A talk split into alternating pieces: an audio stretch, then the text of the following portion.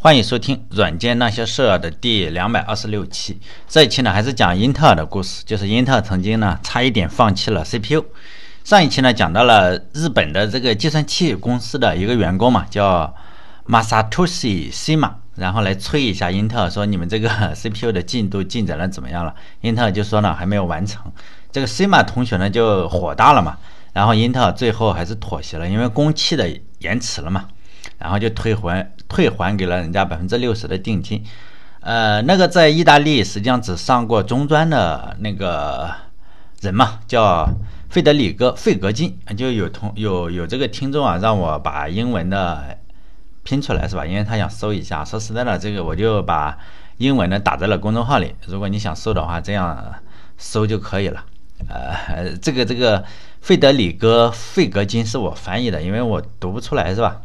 然后他就出马了，从日本来的这个 C 马同事呢，也是个呃工程师，然后他就动之以情，晓之以理嘛，给这个 C 马解释了为什么你们这个公司的设计是不合理的。如果按照原来的设计的话，是要十二块到十五块芯片，每块芯片大概要呃一千个晶体管，成本呢就是一百五十五美元，这样的话是不可能造出三千美元的计算器，而且还能保证赚钱的。但是呢，呃，就是英特尔他说我们这个方案可以改一下，用四块芯片，芯片里呢是放进两千五百个晶体管去，这样的话可以把成本做到每块是两百美金，呃，总成本的话就是八百美元嘛。这样以下的话，这样你卖个三千块的话，说不定话还能赚赚一些钱，这就有理有据嘛，令人信服的事情。于是呢，西马同学就。果断的从这个日本计算器公司辞职了，然后加入了英特尔。这个挖墙脚的水平也实在是不一般，是吧？这两个年轻人就共同合作，然后重新设计了芯片，用了三个月的时间，四种芯片就已经都可以投产了。等会儿我再讲这四种芯片是什么。这四种芯片也就是世界上第一种微处理器芯片，最主要的就是这个叫四零零四，它是从四零零一到四零零零四，除了给日本计算器公司供货以外，还给一家做这个。血压的可能高血压这个测量的这个机器，呃，一个公司供货，只有这两家公司呢，实际上是没有赚到什么钱。但后来他也说卖了一些给通用啊，什么通用汽车，可能销量也不是很好。就日本计算机公公司也没有用四零零四赚到太多钱，因为这个公司啊，在一九七四年的时候就倒闭了。倒闭之前的话，英特尔还是退还了部分钱，好像是给了六万，退还了六万，然后。呃，当然也有条件啊，条件就是说，呃，我这个专利啊，得得得要回来是吧？四零零四的专利，如果大家都参加了工作的话，就会知道，当你这个产品是不赚钱的时候，在公司里是话语权是不多的。嗯，比如说你在什么部门是话语权不多，比如说售后部门，售后部门是专门用来花钱的，所以呢，你这个，呃，实际上话语权不多。英特尔四零零四就碰到了这个情况，一个是英特尔四零零四的芯片，就是说。六十美金到这个两百，就这样，你看哪一个哈？六十美金到两百，日本计算机公司倒闭以后，只剩下了那个造血压计的公司还在买这个芯片。然后呢，英特尔英特尔公司啊，就一年之内卖了多少？不多，一千片芯片，每片假设是两百美金的话，总共卖了二十万块，根本就是没有办法罩住这个研发的费用的零头。当年英特尔存储器的部门是。收入是五千万，当年啊，一九七二年、一九七三年的时候就是五千万，五千万对二十万，你这样一比，实际上是不太好意思。人家存储器卖五千万，然后你 这个卖二十万，是吧？实在是不好意思。这四个部门有，呃，这个部门，呃，我前面说了有四，呃，做研发的支持者，做还要做这个 CPU 研发的支持者，铁杆就是四个人，不多。只有四个铁杆，这四个人其实都讲过了，呃，其中呢也也也，处理器之父就是那个霍夫啊，上一期也讲过了，还有一个是霍夫的助手，也是从这个仙童公司挖来的助手，叫斯坦马卓，我把这个名字也打在这里哈，他叫斯坦马卓啊，我也不知道怎么去翻译。再就是意大利小伙这个呃费德里戈费格金，还有从日本来的这个计算器公司策反的这个 C 马同学。如果大家把它打进去的话，维基百科上都有更详细一点的介绍哈。这个你英文还可以的话，其实我英文比较烂了，但是还是能读懂。呃，包括读书啊，你读多了就读懂了。英特尔公司实际上也是这个样子，就因为你赚钱不多嘛，然后英特尔公司内部一直想把这个不赚钱的部分就解散了。霍夫呢就去找这个诺伊尔，看看你能不能再给点时间，因为诺伊尔说这个可以哈，再给你点时间。但是呢，摩尔的意思还有另外一个大佬是摩尔是吧？摩尔的意思是再多给一秒钟都是浪费，因为他也不看好，摩尔是不看好。这他们这三个人中有两个人不看好。他设计这个四零零四就没没市场嘛，没什么没什么意义，也就没有用处。就霍夫说呢，这个四零零四确实有不完善的地方。四零零四呢，当时是有四个芯片，呃，为什么是四零零四啊？这四是，呃，有四个芯片，这这不是是英特尔的第四个芯片，前面的这个四啊是第四个芯片。这这一系列的芯片叫 MCS 杠四，总共有四块。四零零一呢是做存储数据的。四零零二呢是只读存储器，用来做什么？就是保存用户的指令的。四零零三呢是做 I/O 处理的，也叫寄存器嘛。四零零四也就是最关键的部分，叫中央处理器。这四块的价格是不同的。呃，如果想改变，比如说我我造出来了是吧？造出来安上去以后，我要想改变整个电路的功能，改哪一个？改四零零二，就是用户存储的这个只读存储器里。我保存的是什么用户的指令？我只要改变了那个指令，其他的都不改。哎，我就是，我也可以打游戏，也可以就是说，嗯，把它按在电梯上是吧？都可以，就这个意思啊。四零零二是用来改的，四零零是最最精密。四零零四啊，当时用的是十微米的工艺，但现在不值一提了。当年哈，大家不要以现在的标准去要求它，就是七十四 K 赫兹，然后每秒钟运算六万次。看在这个诺伊尔的这个面子上，公司决定还是你可以改进一下，但是呢，不能长期长期来浪费公司的资源，要不就赶紧去做这个存储器。以意大利小伙和这个日本小哥为主力的两人团队，就在四零零四的基础上，然后搞出来了八零零八，你看乘以二了是吧？在一九七二年的四月，然后八零零八也就上市了，使用频率实际上是增加了一些，增加了一倍多，就是两百兆赫兹，两百 K 赫兹应该是。然后，他们用的技术呢，还是那个呃，就十微米的技术，不是特别厉害啊。晶体管呢就增加到了三千五，然后内存呢是一百六十 K，然后能执行四十五种指令。虽然八零零八上市了，但是仍然没有多少人来买。诺伊斯当然你也是扛不住，扛不住这个压力嘛，因为本来公司也不是你自己的，你诺伊斯也不能总是扛压力。然后他就开始。动摇了，然后他还是保留了这个项目，就把大部分的人都疏散，就是半解散状态，好像裁员一样。他并没有赶出去，而是把它分散到了这个内存这个地方。然后这个项目还是保留的，但是呢，不允许再进一步的研发新的芯片，就到八零零八就结束了。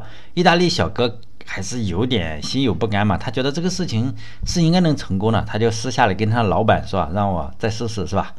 哎，也不用别人来推销，就是说呢，他自己去推销，因为公司的人都不想去推销这个 CPU，而是只想推销这个芯片，是吧？嗯，就是内存。四零零四跟八零零八的销量都不是很高，但是这个八零零八确实还相对来说是比较有意义的。这个西雅图有两个年轻人买了一块八零零八芯片，然后用这个芯片做了一个可以计算路上车流量的软件，然后就卖给了公路局，就西雅图的公路局。这两个小哥把这个东西卖了以后是赚了一笔钱，公司也卖了是吧？很快他们成立了第二家公司，还是给这个八零零八写个操作系统，但是他们没有写出来，就收购了一个叫 DOS 的呃操作系统是吧？这个公司的名字叫微软，这是他们两个呃年轻人建立的第二家公司微软公司。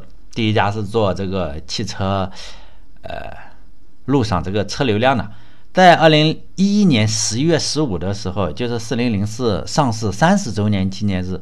呃，我前几期讲的那个格鲁夫啊，就从匈牙利跑出来的那个家伙，就在被共产主义压迫的不行，然后胳膊被打断的那个家伙，他曾经这样评价过这个 CPU，他说这个 CPU 代表了英特尔的未来，但是在最初的十五年之中啊，我们没有人意识到这一点，最终呢，这个 CPU 竟然成了英特尔商业领域的标志性事件。他说这句话的时候是非常正确的，他也有点向那个谁表示歉意。为什么呢？因为他当时是力主取消 CPU 研发的主力，就是那三个人：诺伊尔、这个格鲁夫，还有这个摩尔。摩尔的性格是最好的，这个诺伊尔也可以，但是这个格鲁夫啊，格鲁夫这个性格特别的暴躁，哎，一个非常暴躁的老哥。他他解雇人的话是非常的非常快就可以把人解雇掉，是吧？当时，呃，他是主力嘛，他当时就拍着桌子喊：“我格鲁夫是为存储器而生，也要为存储器而死。”当然了，最后，呃，那就是另外一个故事了，是吧？在公司这种气氛之下的话，是没有人再敢提四零零八和呃四零零四和八零零八的事情，除了意大利小哥。意大利小哥和他的上司啊，然后就那个他的上司叫。瓦德斯兹说：“我还是想研究一下这个 CPU。”然后这个上司就就嘲讽嘛，说：“你 你快要把公司的上层都给整崩了，你还你还搞这个？”所以他就不愿意。然后这个意大利小哥就说：“我还是想干，就是说呢，工作之余干，我是不耽误你让我做内存，我就做内存。但是呢，我还是想找点时间去做这个。”然后他的上司说：“那你不耽误正事，你自己随意是吧？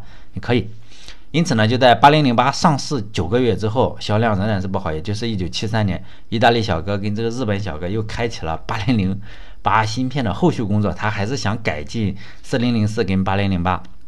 这次他没有上来就开始做芯片，而是先去跑市场。这两个人就在随后的几个月之中，天天跑到客户那里嘛，比如说跑到那个造血压计的地方，跑到通用汽车那里，就调研一下，为什么你们买了我这个四零零四的芯片，还有八零零八的芯片就不用呢？但跑了几个月之后，就得到了大量的用户反馈。他和这个日本小哥，还有这个霍夫，还有那个霍夫还是比较好，重新的合理化了指令集。就在一九七四年四月的时候，然后发布了呃广为人知的八零零八八零八零芯片。八零八零芯片我们都知道了哈，呃，只要学过计算机的人都肯定是非常熟悉。比如说我们学的汇编语言。还有计算机组成原理都是基于八零八八零的，也就是基于 x 八六架构。呃，整个现在的英特尔的架构仍然是基于就是当年意大利小哥是吧？这个八零八零的这个架构，实际上关系与这个日本小哥还有意大利小哥是关系非常非常大，就是他们两个顶住了压力，为。很多年之后的中国计算机的学生提供了两门挂科大户，实际上挂科是非常多的这两门课：计算机组成原理还有汇编。这两个我们学不懂，其实我也学不懂，是吧？如果不是这两个家伙的话，说不定我们能少受不少折磨。所以还是谴责他们。如果他们好好的去干内存，是吧？多好！这个意大利小哥和日本小哥造出了让公司 CPU 然后得以存活下去的八零八零芯片。按道理说的话，英特尔应该非常器重他们，是吧？实际上并不是。当他们把这个芯片推向市场以后，转回头来要申请专利的时候，他就发现那个曾经嘲笑他们的上司，就是说不让他干，让他什么时候再干。那个瓦德斯兹啊，已经偷偷的、偷摸的就把这个专利注册了，因此他们两个的专利没了，被上司偷了。这个在中国的公司非常的常见，在中国的大学也非常常见。你自己搞一个出来，就是老板的。你自己不管你搞什么东西，你就是老板了，老板肯定放在第一位。他们在美国并不是这样，但是显然还是发生了这个事情。这个瓦德斯兹相当不不仗义了，他在中国无所谓是吧？我们在中国是非常常见的。你不管你做了什么事情，你在学校里可能你的导师什么都没指导你，但是呢，他这个论文的第一个是吧，肯定还得写他的名字。注册专利肯定也得写他的名字。当时呢，他们就找这个诺伊斯去理论。诺伊斯就说：“年轻人哈，你们也不要这么激动，是吧？英特尔已经不太看重 CPU 了，他已经放弃了，是吧？”诺伊斯这时候已经放弃了，他说他要进军什么手表产业。就当年呢，英特尔就购买了一个智能手表公司，叫做 Microma，M I C R O M A，呃，也就是说呢。比如说，现在苹果手表还是什么华为手手环呀，或者什么东西都比较火嘛，是吧？小米手环手手表，在那很早之前啊，就是在一九七三年的时候，英特尔已经这么干了，只是不知道当年英特尔当年的这个 Microma 能干点什么东西。实际上，我搜过这个 Microma 和英特尔，大家打开谷歌是吧？把这两个关键字搜进去，英特尔和 Microma 搜进去，仍然能看到当年这个手表，智能手表还当年确实是智能手表。好像是一块电子表，好像现在什么三块钱的电子表一样，具体什么功能不清楚，但确实叫智能手表。他们当年英特尔就决定把这个资源全都投在这个智能手表领域，就是不搞这个呃 CPU 了，是吧？但是这个公司三个大佬已经三个不支持了，是吧？当年有一个支持的，现在去搞手表了，那两个本身就不支持，因此就意大利小哥跟日本小哥已经被彻底孤立了。以前的诺伊尔还支持这个项目，现在去搞手表，他顶头上司呢就直接把 CPU 专利给他抢住了。然后另外两个大上司，比如说格鲁夫啊，要为存储器而生，他也要为存储器而死。最后的希望只有摩尔了。摩尔这个人早就不支持 CPU，只是这两个小哥不知道。摩尔就直接断然拒绝了两个人最后的希望。就在一次会议上嘛，这两个小哥又提出来了，搞手表还是搞 CPU。就在会场上就喧哗的声中，然后摩尔用拳头敲打这个桌子，让大家安静下来。他重复了两遍，他说：“英特尔是一家存储器公司，我们永远不卖 CPU。”然后又说了一遍：“英特尔是一家存储器公司，我们永远不卖 CPU。”然后会后第二天呢，意大利小哥和这个日本小哥也就同时辞职了，没有办法是吧？你这个开创了，他们就开创了自己的新的公司。这个新的公司啊叫 Zlog，这个公司现在还在，今天我们仍然可以买到意大利小哥和日本小哥设计的 CPU。这个 CPU 啊是有史以来销量最大的 CPU。嗯，我们到淘宝上还是到哪里都可以买，也经常可以见。你也许呃买到一个不管什么样的东西，你拆开一看，哎，说明就是呃 Z 八零这个 CPU，而且很多公司啊现在已经都出了完全兼容这个 CPU，比如说日本的东芝，或者是呃 NEC 啊什么都有这个兼完全兼容 Z 八零的这个 CPU，到今天仍然在卖，所以呢现在是没有办法统计这个 CPU 卖出了多少。如果你曾经玩过任天堂的 Game Boy，或者用过 Apple 二这个电脑，或者用过山寨任天堂。今天呢，还有这个红白机，它上面也是中国的小霸王学习机，实际上是山寨的，呃，任天堂的这个叫叫什么 Home Computer 是吧？F 不 Family Family Computer FC 嘛。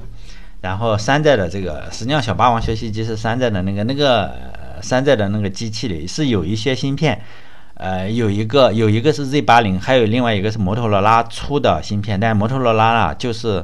它也出过 Z 八零，我只是把名字改了，不叫 Z 八零，呃，它是一模一样的。如果大家用过这个游戏厅，很多男孩子像我肯定去过街机，街机里面那个 Namco，Namco 的那个街机里面也是用的 Z 八零。如果大家呃学高数，如果你是数学系的或者是建筑系的，呃，这种工程类的哈，呃，数学系像我们呃读数学啊，都要用到那个数学计算器，可能用德州仪器的，像。T T T 八六啊，或者 T 八五这个计算器，还有卡西欧的一些呃特殊型号啊计算器吧，里面都有这个 Z 八零，就这个 Z 八零特别的多，呃，包括现在工业控制还有电梯上一些东西啊，都有可能是有这个 Z 八零这个 CPU。所以呢，Z 八零到底有多火，大家也没有办法统计多少份。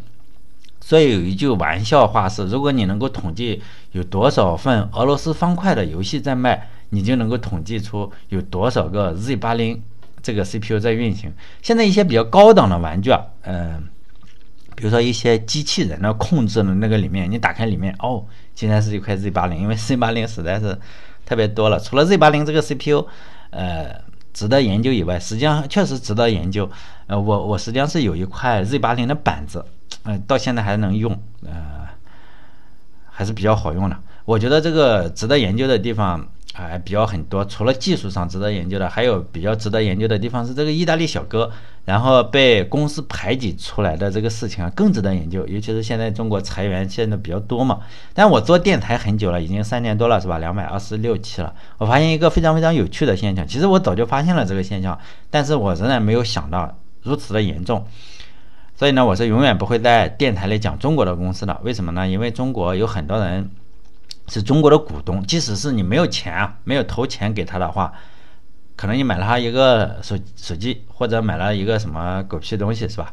但是呢，就成了他的精神股东，或者仅仅是精神上认为他比较好，实际上他可能什么都没有买他的东西，就是叫精神股东。你稍稍微的讲到了中国的公司啊，就有可能出现。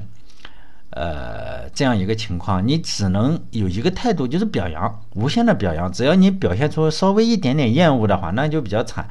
因为你表扬一个东西的话，实际上大家觉得 OK 是吧？还可以。但是你一旦批评一个中国公司的话，一千个人，可能我每一期大概有一千个人收听的话，假设是这样，大概就会有四五个人出来骂我，也就是千分之四五的人会来教育我。因为你你说一个骂一个公司的话，会。影响力会更大一些。为什么？你夸的话大家不在乎的，但是你骂的话就特别在乎，就是他就会告诉你为什么这么不宽容，然后中国公司啊是多么的不容易啊，要迎头赶上啊，就这个样子。所以呢，我是不会讲中国公司了。这时候我就想起了一个故事啊，明朝有个辅佐朱元璋的谋士叫刘基，他比较聪明啊，虽然最后他也是被这个朱元璋拉过去折磨，然后折磨的也是够呛。最终，呃，六十多岁还是死了嘛？还是不是被刀砍死的？起码是在吃了一些毒药啊，或者是什么的。回家可能待了一个多月死了，不知道是不是。反正六十多岁也可以了，是吧？呃，我不知道现在的学生学不学哈。就是我上学的时候，初中是学过他一篇文言文，他写过一篇比较著名的文章，就到收入到这个《古文观止》里，他也收入到初中，起码是山东我那个八十年代。这个初中初二的是有一篇《卖甘蔗言》，呃，就他写的，就这个刘记。我上初中的时候是有这个文章，你说现在有没有？我也不知道，因为现在的文章都删的不不像样子了。我认为可能有可能会被删，因为这是一篇背要背诵的文章。如果大家有兴趣的话，可以可以来读一下，叫《卖甘蔗言》。但我这次讲的话是刘基的另一篇文章，叫《鞠躬》。这个“鞠”呢是什么意思？就是呃猴子的意思哈。我们这个象棋里的“鞠”是车的意思是吧？但是“鞠鞠鞠躬”的“鞠”是猴子的意思。讲了一个楚国人，但楚国人是哪里很大业，我们也不好说，他一定是湖南或者湖北的，因为楚国非常非常大。啊，湖南、湖北或者是呃安徽、江浙都都有可能，江浙沪包邮区都是有可能的，包括山东的南部也有可能是楚国，因为楚国确实曾经非常大。他讲了，这里有一个楚国人，呃，我们假设是湖南或者湖北的一个家伙吧，然后以什么为生呢？以养猴子为生。他让猴子呢怎么搞？上山摘果子是吧？然后比如说你摘回十个果子来，我收一半，就是 收一半嘛。你这个可以吧，是吧？然后天天说我养活了你们这群猴子，是吧？你要懂得感恩嘛，你们小猴子。呃，我我，然后小猴子也一猴子们也就上山摘果子，摘果子可能分一半给他，是吧？也就这个样子。然后实际上是猴子养活了这些这个养猴的人，要懂得感恩嘛。结果有一天就有个小猴子就问了一个问题，说山上的果子是这个楚国人种的吗？就这个鞠躬种的吗？如果没有鞠躬的话，我们能能不能吃到果子？这些猴子一想，哎，不对呀，是吧？这个果子长不长又不是楚国人楚国人种的，是吧？老天爷种的。然后这猴子一想，不行，得造反了，然后就砸破了这个呃关门关他的笼子，然后上山摘果子的时候就不回来了嘛。然后这个楚国人这个鞠躬就饿死了，是吧？啊，最后当然了，就是。刘基啊，刘基肯定他写的文字嘛，他肯定就是说嘛，呃，世界上有很多这种大道理嘛，就是术，就是来控制老百姓的。你等到这些猴子们突然醒悟了，养猴的人就饿死了。当然，这个猴子我认为是永远不会醒悟的。包括刘基最后也死的比较惨，他说嘛，哎呀，他这个写这篇文章是吧，特别崩溃，被被朱元璋弄死了。人猴子但永远不会醒悟的，就算你醒悟了，也尽量装作不醒悟，是吧？因为养猴子永远是最好的主意，但这个故事是挺有趣的，因为我总觉得有些公司啊是把用户啊当猴子来耍，但是这是我们只能讲到公司这个层面，就不能往深了说，因为你往深了说的话，可能这些猴子它并不像这个鞠躬里的猴子，他会悔悟，实际上他会骂你，就这样，猴子会发怒的话，他会。以千分之一千只猴里面就有四五只特别崩溃是吧？会来骂你的。好了，这一期就讲到这里，再见。